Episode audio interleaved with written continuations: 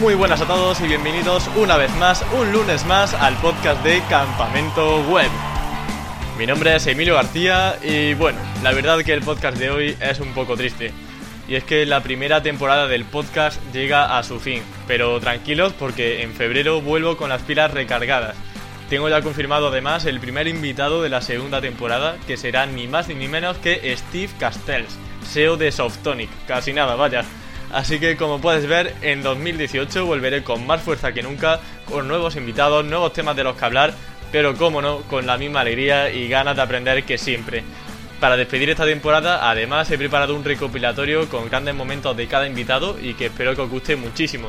Para mí ha sido todo un placer realizar estos podcasts porque he aprendido una barbaridad con todos los que han pasado por aquí y también con vosotros, con vuestros comentarios, con vuestro apoyo, con vuestras críticas constructivas que siempre me apunten en un blog de notas para intentar no cometer los fallos que ya cometí en el pasado. Así que yo, Emilio García, me despido hasta dentro de muy poco. Que tengáis un fantástico comienzo de año y que la fuerza de Google os acompañe.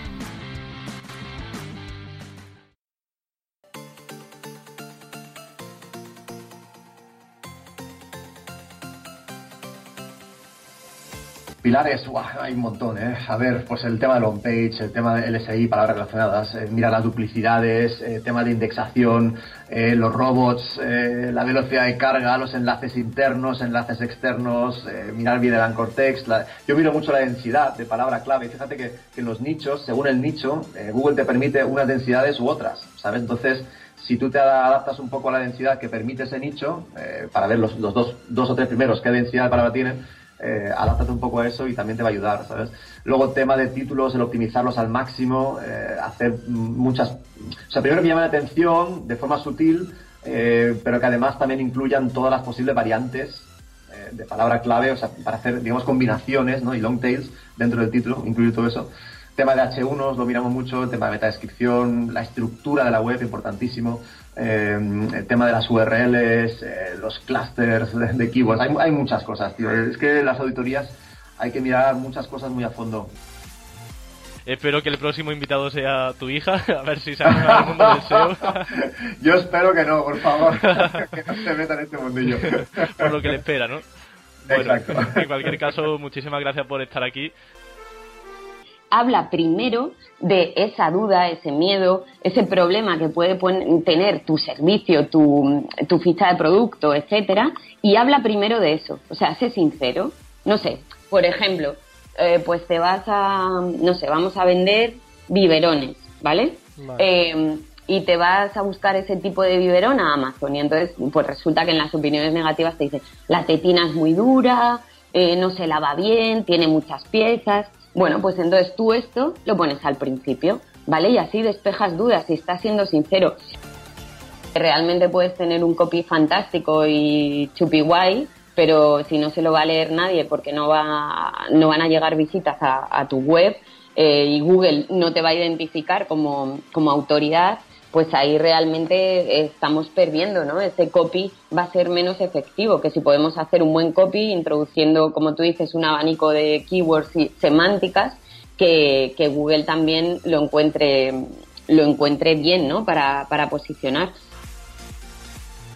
Y si, queremos ir a, registrar una marca para un determinado país, podemos ir a las oficinas de cada país en momento. Luego también hay una, una, una página web que se llama TMView como de vista, ¿vale? Que es para ver eh, marcas y luego también hay un, servicio, pero ese ya es de pago, eh, de la oficina eh, de la Organización Mundial de la Propiedad Intelectual, que es la OMPI o la, la, WIPO en inglés, pero ese ya es de pago para ver las, las clases de las marcas y demás.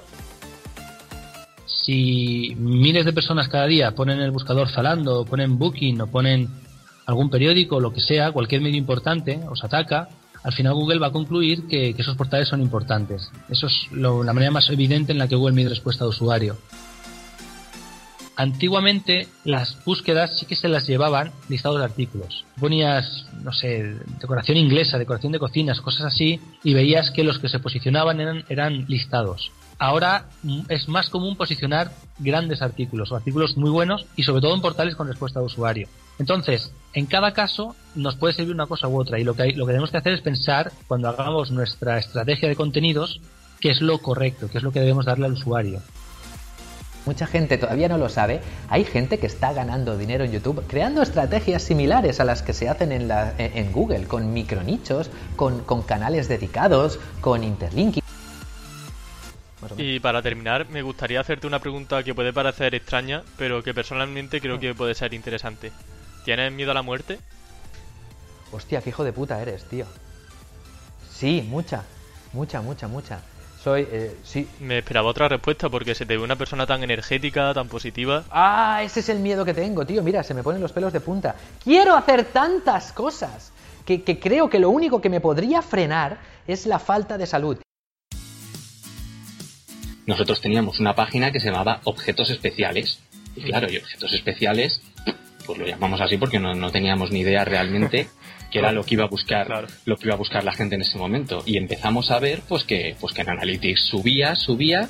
Dijimos ostras pues vamos a ver entonces en Webmaster Tools bueno la actual Search, Search Console. Y ya empezamos a ver pues que que sí, que la gente estaba entrando en esa, en esa página, pero por otras palabras clave que nosotros no teníamos ni idea en ese momento. Hemos hecho el análisis de un juego, la versión PC, y sin embargo hemos puesto en redes sociales eh, la versión de PS4 porque nos hemos equivocado, y es muy curioso como en Google News nos aparece el análisis de la versión de PS4 que dices está totalmente relacionado news con, con redes sociales y con interacción de los usuarios.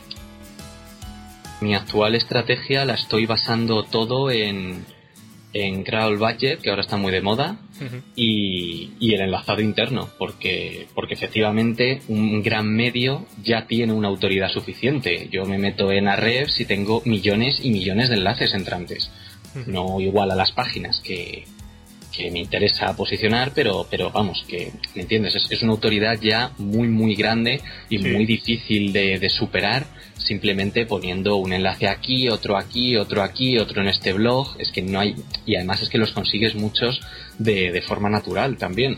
Sobre todo es más importante querer, o sea, intentar conseguir, y esto curiosamente también lo que, lo que Google dice, que sea el usuario el que vea tu artículo y él quiera quiera compartirlo, él quiera poner, pues eso, encuentre toda la información y si quiere hacer algo respecto a eso, pues se vea obligado a tener que ponerte, ponerte un enlace o, le gusta y, y lo quiere compartir en sus blogs o en YouTube o, o donde sea o en los foros. Pero por otra parte también os aconsejo a la hora de hacer dropshipping que seas, sobre todo cuando vas a buscarlo, el primer contacto, que seas muy educado y que, que- llegues a una relación de, de realmente de confianza, porque si vas a trabajar a, a largo plazo con, con dropshippers, pues vas a tener que afrontar incidencias, vas a tener que afrontar, bueno, distintas... Es una relación de, de trabajo en la que se trabaja mucho más a gusto si se confía uno con el otro, ¿no? Claro. tengo alguna cosilla así de electrónica y tal, pero tiene que ser cosas muy que sé que no voy a tener devolución, ¿sabes? Que me puede pasar una de cada 100. Si hay que hay alguna, sí que hay alguna idea que, que, que ir a, a tu entorno siempre la tienes que contar, o a tus amigos o cualquier cosa, pero a lo mejor ya hacerla más o menos pública es complicado. Pero también me he dado cuenta de que tenemos mucho más miedo de que te la copien de lo que realmente va a ser. O sea, no hay tanta gente esperando a coger una idea de otro, copiarla y, y sacarla adelante. Y sobre todo aprendes mucho de, de las o aprendes o te das cuenta de otros puntos de vista diferentes sobre tu idea que tú no habías tenido. Pero Facebook Ads sin ninguna duda es una de las herramientas que mejor funcionan o que mejor me han funcionado en mi, en mi experiencia en los proyectos que he hecho y sin duda la recomiendo, sobre todo por esa capacidad de segmentación ultra detallada que puedes llegar a realizar a muy bajo coste y sobre todo que puedes empezar invirtiendo muy poco y vas a, vas a ver resultados, vas a ver si lo estás haciendo tanto bien como mal invirtiendo desde un euro al día y creo que pues para cualquier bolsillo pues un euro al día a lo mejor durante cinco días pues puedes probarlo perfectamente. Bueno, el SEO técnico, eh, dentro del SEO técnico tenemos muchísimas, muchísimas cosas y el Crowd Budget es una más. Ahora bien, eh, si estás empezando un proyecto, lo que menos te tiene que preocupar es el, es el Crowd Budget. Eh, eso, a no ser que sea un proyecto muy extenso, un proyecto muy grande y que le quieras meter una buena inversión a ese proyecto. Ahora bien, es un proyecto chiquitín, pues el Crowd Budget, poca información, o sea, poco lo vas a trabajar realmente. Ahora bien, cualquier proyecto que tiene más de 5.000 URLs, por ejemplo, yo le revisaría por encima un poquito el, el crowd budget con este tratamiento de URLs al final lo que tenemos que buscar es eh, indexar eh, lo más importante y lo que realmente es útil para los usuarios atacando determinadas intenciones de búsqueda y eh, no tener indexado el resto. Ahora bien, el resto puede ser útil para los usuarios, pero no para esa intención de búsqueda. Sí útil para que el usuario filtre y al final escoja el producto que más le conviene, porque yo puedo estar buscando unos zapatos Armani pero quiero que sean de una determinada talla, quiero que tengan un tipo de tacón y quiero que sepan para y quiero que sean para un tipo de pie. Ahora bien, esto no se le ocurre buscarlo a una persona a lo mejor con esta segmentación dentro del buscador pero dentro de tu página, si yo llego a, a, ofrecerle al usuario esta serie de segmentos, sí que voy a tener un porcentaje de conversión mucho mayor, que ese, eso también es una de las cosas importantes. No solo vale con atraer esas visitas, sino yo quiero que sean cualificadas y si no son del todo cualificadas, cualificarlas dentro de mi página web quiero hacer una serie de filtros, por ejemplo, por color, por talla y por precio. ¿no? Eso es, sí, sí. Vale. Entonces, ahí hay dos soluciones. Eh, una es aplicar canonicals para que se me genere una URL que puede ser eh, que puede ser compartida y enlazada y otra muy diferente es usar un, una programación con Ajax y jQuery en la que cuando el usuario ejecute un filtro la URL no me cambie. Sí que me cambie la ordenación de los productos y los filtros de los productos eh, en base a ese segmento que el usuario o ese filtro que el usuario ha aplicado, pero no se me va a generar otra URL. Por lo tanto, no voy a ensuciar eh, de, de, diferentes URLs pues eh, esas, esas, esas posibles combinaciones. Ahora bien, como no tenemos una URL que se me ha generado de ese filtro, no va a poder ser compartida esa segmentación, ni va a poder ser enlazada esa segmentación. No sé si me sigues. Sí, sí, sí. Ahora bien, si, si uso el sistema, es que cada, uno, cada cosa tiene sus pros y sus contras, ¿vale? Uh -huh. eh, ahora bien, si en el otro sistema en el que he usado Canonical se empieza a recibir a una categoría, a, a, un, a un filtro, por ejemplo, o a una determinada segmentación, muchos enlaces, seguramente se nos salte ese canonical y esa web, esa URL sea indexada. Pero bueno, será bueno porque ya sé que eso es algo popular y algo que la gente está buscando y que a la gente le está pareciendo curioso. Si tú tienes muchísimos bloques de anuncios, lo que estás haciendo es que anunciarse en tu web sea muy barato. Mientras que si solo mostraras un bloque de anuncios, eh, anunciarse en tu web será más caro porque habrá el mismo número de anunciantes pujando por un único bloque cuyo CPC aumentará porque están todos pujando, ¿vale? Cuando un, un anunciante pone en marcha una campaña en AdWords, establece la puja eh, más alta que estaría dispuesto a pagar. Pues lo que tenemos que forzar precisamente es que el anunciante pague esa puja. Entonces, claro. siempre hay que buscar ese equilibrio. Antiguamente, cuando había límite de anuncios por página, eran tres de display y tres bloques de enlaces y dos bloques de motores de búsqueda personalizados. Yo mantengo esa misma regla. Procuro no meter más, a no ser que, por ejemplo, tenga un artículo de 5.000 palabras y que sepa a ciencia cierta que el usuario eh, consume hasta el final, ¿vale? Y entonces ahí pues sí que me interesaría poner más bloques. Y en cuanto al anuncio de las ubicaciones, ¿cuáles son las mejores? Arriba siempre. arriba, ¿no? Lo más arriba. Para que la gente no haga scroll. Exacto, o sea, también hay que tener en cuenta que, por ejemplo, arriba del todo, el otro día me invitaron a, a un webinar que hicieron para, para editores, de hecho Sí. creo que compartí el, el- el enlace en el canal de Telegram, y, y decían, claro, si tú pones un banner en la parte superior del todo, ¿vale? En el margen superior, en móvil el usuario generalmente lo que tiende es hacer scroll, sobre todo en móvil, pero en desktop también pasa, con lo cual ese anuncio va a pasar desapercibido. Y lo peor de todo es que eh, ahora tenemos las pujas por ActiveView, que son las pujas que se pagan por CPM, es decir, por, millar de impresiones, y que hayan estado eh, visibles para el usuario al menos un segundo y en la mitad de su superficie. Claro, si tienden a hacer scroll nada más cargar la página, ese anuncio no va a estar ni un segundo visible, con lo cual Mm. ahí estás perdiendo visibilidad. Si pierde visibilidad, AdSense informa al anunciante de que ese bloque no tiene rendimiento, porque no es visible. Si, no, si ese bloque no es visible, mm, no, no tiene sentido que, que se hagan pujas por él. Con lo Claro. cual, datos que está enviando a los anunciantes será de este, este bloque no es tan bueno. Por eso, AdSense siempre te recomienda que mejores la visibilidad de los anuncios. ¿Y cómo lo mejoras? Pues subiendo los anuncios lo máximo posible, salvo en esta parte de arriba, ¿no? Entonces te dicen, pues bueno, si tienes el menú, eh, el título del post, pues el, mejor sitio sería debajo del título del post o, o justo encima. Yo estuve haciendo pruebas con Facebook Ads y lo que hacía era crear una publicación para luego promocionarla con, eh, pues bueno, con esta misma herramienta. Y lo que hacía era eh, darle anteriormente pues likes, interacción. ¿Eso sirve de algo? ¿O realmente promocionar una publicación desde cero tiene la misma efectividad que promocionar una publicación que previamente ya ha tenido cierta interacción. A ver, según lo que yo he visto, es cierto lo que tú dices. Es decir, si tú promocionas una publicación que ya previamente ha conseguido un buen nivel de interacción a nivel orgánico, eh, ya tienes como una especie de, confianza, es decir, Facebook te da más rápida, te genera rápidamente mejores resultados porque ya tiene datos previos.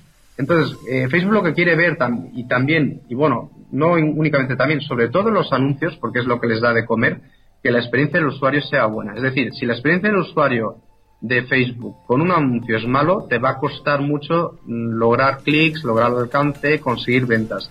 En cambio, si la experiencia del usuario es muy buena, en forma de que la gente interacciona mucho, le da mucho me gusta a la publicación, a la página, comenta, comparte, pues ahí Facebook te va a dar más alcance y te va a premiar pues en forma de un coste por interacción más bajo, eh, un coste con conversión más bajo, clics más bajos, etcétera. Entonces, eh, sí que tiene sentido. De hecho, eh, lo que yo he hecho en la, o lo que suelo hacer en páginas que monto desde cero, de páginas de Facebook, lo que suelo hacer al principio es, eh, pues hago mis publicaciones y al principio pues las promociono casi todas. Con el tiempo ya vas consiguiendo una masa crítica de, fans y por lo tanto ya tienes alcance orgánico, ya surgen me gusta de forma orgánica. Entonces, no suelo ya eh, pasar a publicar, a promocionar, perdón, de forma directa las publicaciones y no lo hago con todas, sino elijo aquellas que mejor rendimiento han mostrado de forma orgánica, porque sé que esas también van a ser aquellas que me van a dejar eh, dar el mejor rendimiento a nivel de, campañas. Van a ser las que mejor van a funcionar con anuncios. Claro. Y mira, una pregunta que se me ocurre ahora relacionado con esto de las fanpage, porque quería preguntarte sobre esto. ¿Realmente comprar me gusta para una página, qué rentabilidad puede tener? Porque has comentado que a ti te interesa tener, por ejemplo, likes en una eh, fanpage de Chihuahuas, por ejemplo. Eh, luego, ¿eso cómo se puede rentabilizar? ¿Realmente eh, el objetivo de tener likes de, sería el objetivo final? ¿O luego detrás de eso hace falta pues, derivar tráfico? ¿Realmente por una página web secundaria? ¿O cómo se organiza eso? Claro, lo que, lo que más interesa es derivar tráfico. Es decir, los me gusta en sí no valen absolutamente nada, ¿no? Y, los me gusta al final, pues eh, tampoco no son otra cosa que una prueba social. El segundo factor esencial, ya más orientado a la venta, es la parte de que si te curras bien tu, tu página desde cero y consigues los me gusta eh, sin hacer, cometer el error que cometen casi todo el mundo de invitar a tus amigos al principio, pues en este caso puedes convertir esos me gusta en, en tráfico y al final este tráfico, eh, este tráfico en, ventas. Por lo tanto, con el tiempo, me gusta de calidad, pues también eh, repercuten en, ventas. Por ejemplo, en cuanto a compresión de imágenes, para que sean menos pesadas y por tanto la velocidad de carga sea mayor, ¿qué herramientas podría recomendarnos para facilitar ese proceso? A ver, yo a nivel, eh, o sea, sin, en WordPress uso dos plugins siempre. En casos donde tenga que usar un plugin gratuito, uso EWW Image Optimizer. Eh, bueno, me faltó una W, EWWW Image Optimizer. Y cuando, bueno, en sitios míos y tal uso Imagify, que es de los creadores de WP Rocket. Va muy bien, optimiza bastante más que, que, el anterior, que el gratuito EWWW. Y a ver, eh, lo malo es que, bueno, que hay que pagar por uso. Eh, si no uso WordPress o si quiero optimizar las imágenes antes de subirlas, normalmente lo que hago es optimizarlas con TinyPNG o con Kraken.io. ¿Y qué precauciones hay que seguir para no ser penalizados? Ya hablemos de tiendas, de lo que has comentado de blogs, a lo mejor blogs de chistes. Pues eh, en primer lugar, eh, que la web no parezca una basura, porque muchas veces, como hacemos algo automático, no le damos tanta importancia eh, lo tomamos como una tontería, como una web tonta y eh, realmente de cara a usuario es una chapuza de web. No nos fijamos en que sea navegable, no nos fijamos en que el usuario vaya a encontrar lo que quiere, no distribuimos bien las keywords en las landing page, en las categorías, etcétera, con lo cual al final acaba entrando el usuario, no encuentra lo que le interesa en una zona, en la otra no puede acceder a las siguientes y al final eh, acaba siendo una experiencia de usuario una basura. Entonces, si ya que es automático, encima la experiencia de usuario es mala, no va a subir. Últimamente se habla mucho de que ha habido una serie de actualizaciones de Google que hacen una cosa que se llama reescritura de la query, ¿vale? O, o reescri- reescritura de la búsqueda, ¿vale? Que es, pues, mm, es sustituir la búsqueda que el usuario ha puesto por otra, o decir, bueno, esto es igual a otra, y, y al final dan resultados de esa otra, ¿vale? Para las búsquedas conversacionales, ¿vale? En las que el usuario introduce su búsqueda, pone su búsqueda en Google como si estuviera hablando. Por ejemplo, eh, ¿quién fue campeón de liga en 2015? ¿Vale? En ese caso, en vez de ir a buscar páginas que incluyan todas las palabras de esa query, de esa búsqueda, una tras otra, que estén todas juntas, entonces, en ese caso, por ejemplo, Google entiende que tú, cuando dices quién, quién fue campeón, te estás, estás refiriendo a un equipo, estás preguntando por un equipo en lugar de por una persona, aunque eso no lo pone en la búsqueda, pero ya lo está entendiendo, ¿vale? Y también entenderá que al decir liga, pues estás hablando de fútbol, ¿vale? Y, y que encima te refieres a la Liga Española, al Campeonato Español, ¿vale? Todo eso no está en la búsqueda, ninguna de esas palabras, pero lo saca. Entonces cuando tú pones eso, te saca exactamente lo mismo, equipo, campeón, Liga, Fútbol, España 2015, ¿vale? Así como un poco hablando como los indios, ¿vale? Entonces, eh, ¿todo esto quiere decir que las keywords han muerto porque ya Google ya, ya va a cambiar tu keyword y tal? Yo creo que para nada, ¿vale? O sea, yo creo que, que no en absoluto porque claro, es que además para una serie de búsquedas muy competidas en las que la mayoría que estamos haciendo SEO solemos trabajar y tal, es que no hay posibilidad tampoco de sustituir nada. O sea, si, si ponemos eh, hoteles baratos en Madrid, eh, es hoteles baratos en Madrid y ya está, ¿vale? O sea, A colación de esto también hay... Yo suelo hacer una práctica que se la recomiendo a todo el mundo, que es antes de hacer un artículo sobre una determinada keyword, buscar esa consulta en Google para saber realmente qué quiere ofrecer. ¿Qué futuro le depara a los enlaces? Mm, Con los años se supone que deberían dejar de funcionar, pero no sé, no termino de ver que arranque. Yo pensaba que, que, esto iba a ser un poquito más rápido y que ya iban a salir nuevos trazos de cómo, de cómo va a, evaluar. Lo que vemos es que los enlaces siguen siendo el- la parte principal del algoritmo, pero luego están metiendo poco a poco, eh, insertando valores que ya en el pasado tenían importancia, pero que no le damos importancia a nosotros porque la importancia era mínima. La experiencia de usuario eh, y muchas más cosas de, que tienen que ver con el machine learning y con que los algoritmos vayan aprendiendo y sepan evaluar eh, la calidad de las visitas o cómo se siente un usuario. El lo traté en, un post, el último post que publiqué en Chuso. Pero no sé, parece que sí, que tienen que dejar, porque luego es un factor que no que está muy pasado, pero ahí siguen los enlaces mandando.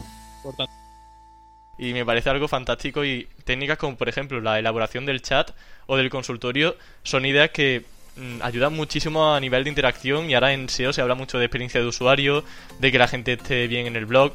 Y estas cosas que nosotros hacíamos cuando no teníamos ni idea de SEO, es decir, que es que ni sabíamos que existía el SEO, son cosas de lógica que simplemente queríamos ayudar a la comunidad y que ayudaban muchísimo a posicionar. De hecho, tú tenías em, bueno, no monitorizadas, pero sí que estaban muy bien posicionadas en el sector para keywords como Animal Crossing, Animal Crossing Truco y Animal Crossing. Sí, o sea, tú ponías Animal Crossing y a lo mejor te salía ahí un- una entrada mía o, o cualquier cosa de, de mi blog y, y eso estaba bien. Sí, eh, ¿cómo hay que tomarse también la competencia? Porque claro, ahí nosotros fuimos competidores, pero Entre comillas. ¿hay- ¿realmente hay que tomársela como algo negativo? No, yo creo que se, se puede aprender, o sea, nosotros eh, aprendimos los dos, yo creo, ¿no? De, Sí. siempre nos ayudamos al fin y al cabo y bueno, y teníamos ahí la, el club que teníamos ahí montado y el chiringuito, como yo digo, y, y bien. Pues a ver, el, el eterno debate o la eterna pregunta es, ¿yo utilizo un dominio nuevo, un subdominio o un directorio? Pues bien, a ver, yo, yo en mi experiencia, ¿vale? Realmente, el, en este caso tu pregunta concretamente es subdominio contra di- directorio, o sea, tiene, hay que tener en cuenta que para la mayoría de proyectos que trabajemos, entendiendo que normalmente los equipos son equipos centralizados que gestionan todas las áreas o mercados internacionales, eh, hay que considerar que la opción de directorio es la más viable a día de hoy o, lo o la más fácil de seguir porque al final todo cuelga de la, de la misma estructura. A nivel SEO, hereda autoridad, eh, el enlazado interno siempre lo tienen más fácil de controlar, una serie de, de ventajas que, que ya conocemos. hay una herramienta también que nos facilita toda la labor de, digamos, captación de ese contenido inspirado, porque obviamente algo manual, muy complejo, en el sentido de que le va a tener que dedicar mucho tiempo para revisar eh, en páginas web que ya no existan, etcétera, etcétera. Pero hay una herramienta llamada Spirit Article Hunter, que dejaré el nombre en el blog porque sé que a lo mejor si de oída no, no se entiende muy bien. Mm, Esta herramienta, ¿qué puede, qué puede realizar? Pues es una herramienta en la cual nosotros le... La forma más sencilla de manejarla es meterle directamente un dominio desindexado y, marcarle un límite de palabras, es decir, pues eh, todo lo que tenga más de 200 palabras, por favor, eh, indícamelo en la propia pantalla. Y ya directamente lo ponemos a cazar. Entonces eh, hace llamadas continuamente a Archive y te va trayendo el contenido que había en ese dominio siempre que supere las, las, las, pautas que tú le has marcado. Entonces, pues bueno, está ahí scrapeando y recuperando todo lo que puede. Y te lo va dando como texto plano. ¿En qué consiste el OCR?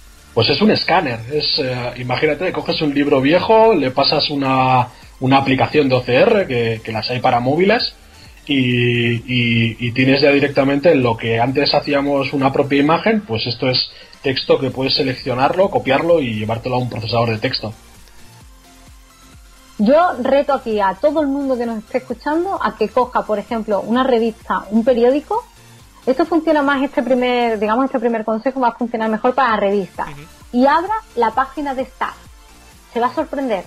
Porque hay muchos contactos de periodistas ahí puestos nombre, apellido, arroba y el nombre del medio. Claro, son cosas que nos dejamos, que dejamos pasar por alto y cuando Porque queremos... nunca te has parado, claro. Uh -huh. Normalmente en, en, online hay muy poquito staff colgado para poder conseguir, algún medio lo tiene, ¿no? Pero poquito. Pero sobre todo el papel. Y si no, eh, hay otra forma, ¿no? De hacerlo. Es un poco más pesada. Pero redes sociales, los periodistas están en Twitter. Si tú lees y sigues a un periodista, búscalo en Twitter. La mayoría es fan. Entonces ahí puede que tenga un blog personal que también lo publique, entonces a través del blog personal puedes conseguir su contacto, le puedes escribir un mensaje, le puedes intentar contactar y decirle que tienes una buena historia para él y esto mismo lo puedes hacer en LinkedIn.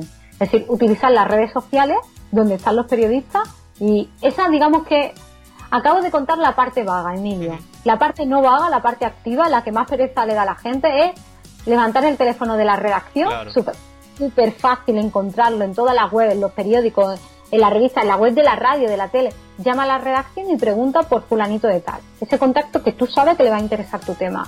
Pero normalmente a la gente le cuesta mucho descolgar un teléfono. Y normalmente Pero el teléfono es más efectivo. Sí, es más efectivo. Esta no falla. Yo soy de los que piensan que el, sitio donde esté colocado el enlace va a ser va a ser crucial para, para, para que ese enlace sea bueno o malo, ¿vale? Incluso yo soy de los que piensan que eh, el, mejor enlace es el que se pone en la segunda el segundo enlace y no el primero.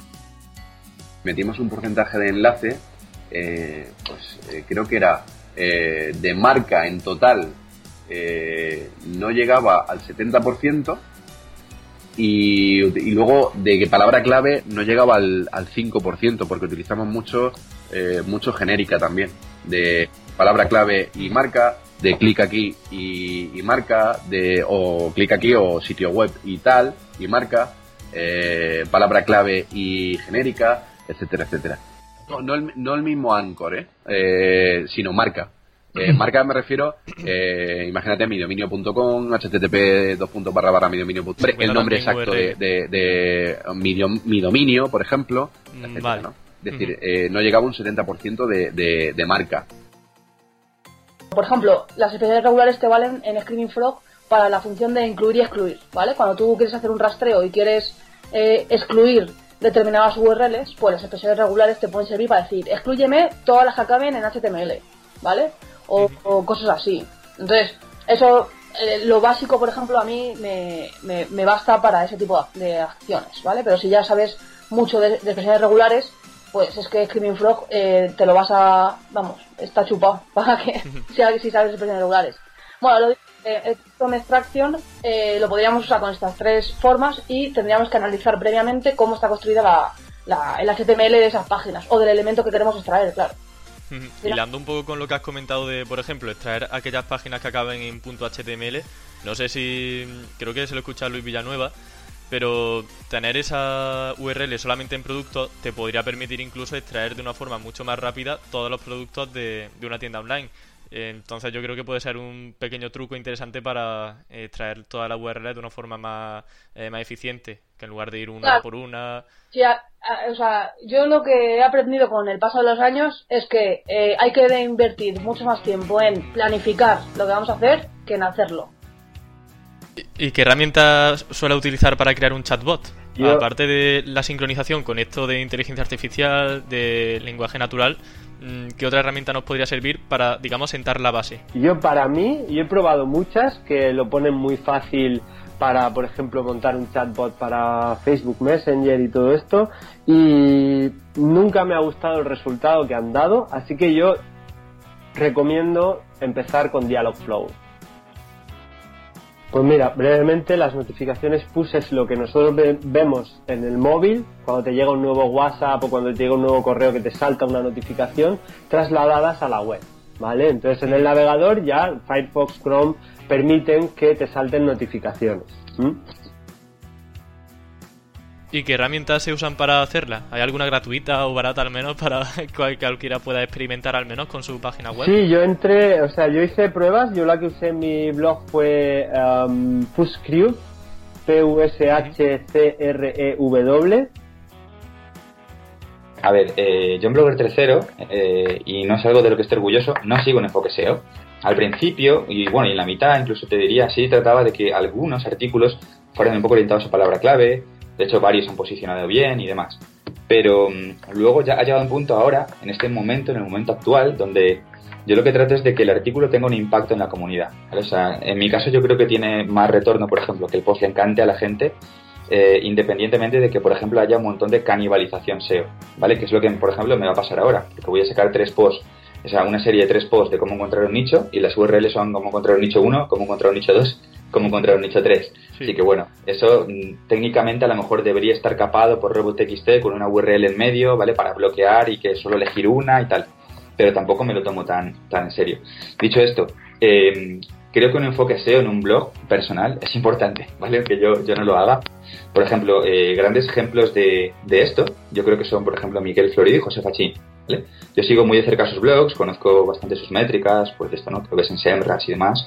Y, y bueno, también conozco un poco la, la forma que tienen ellos de encargar los contenidos. Ellos le tiran a keyword, ¿vale? Es algo que hacen muy bien y lo hacen con mucha maestría. Es decir, la técnica consiste en esto. Por ejemplo, Foro Beta, Foro 20, hay un montón de, de foros y de sitios y de webmaster que venden muchas páginas que, que de alguna forma han invertido contenido en ellas, pero que no han conseguido levantar, ¿vale? Entonces, tú compras una página de este tipo o te haces con ella. Yo en mi caso me hice con una página de este tipo por una colaboración que hice con un lector. ¿vale? Em, una vez tienes tú esta página, mm, lo que mejor funciona y lo que hace un como para lanzar desde cero es lanzar directamente basándose en, en el contenido de una página previa. Todo con redirecciones 301, ¿vale? Es decir, abrimos una nueva página con otro dominio y nos llevamos todo el contenido viejo del post, que, o sea, del, post del, del artículo que no ha funcionado, del, del blog, mejor dicho, que no ha funcionado, nos lo llevamos al dominio nuevo, ¿vale? Pero lo hacemos de una forma más o menos estratégica. Lo hacemos con redirecciones 301, agrupando artículos de la misma temática para evitar canibalización y de alguna forma eh, mejorando un poco lo que es la arquitectura, ¿vale? Concentrando todos esos posts dispersos. Y de esta forma, automáticamente, pues eh, el tráfico que tenía el dominio viejo no solo se mantiene, sino que en muchos casos aumenta o se duplica, como fue un poco el caso que pasó eh, con el tweet que yo puse.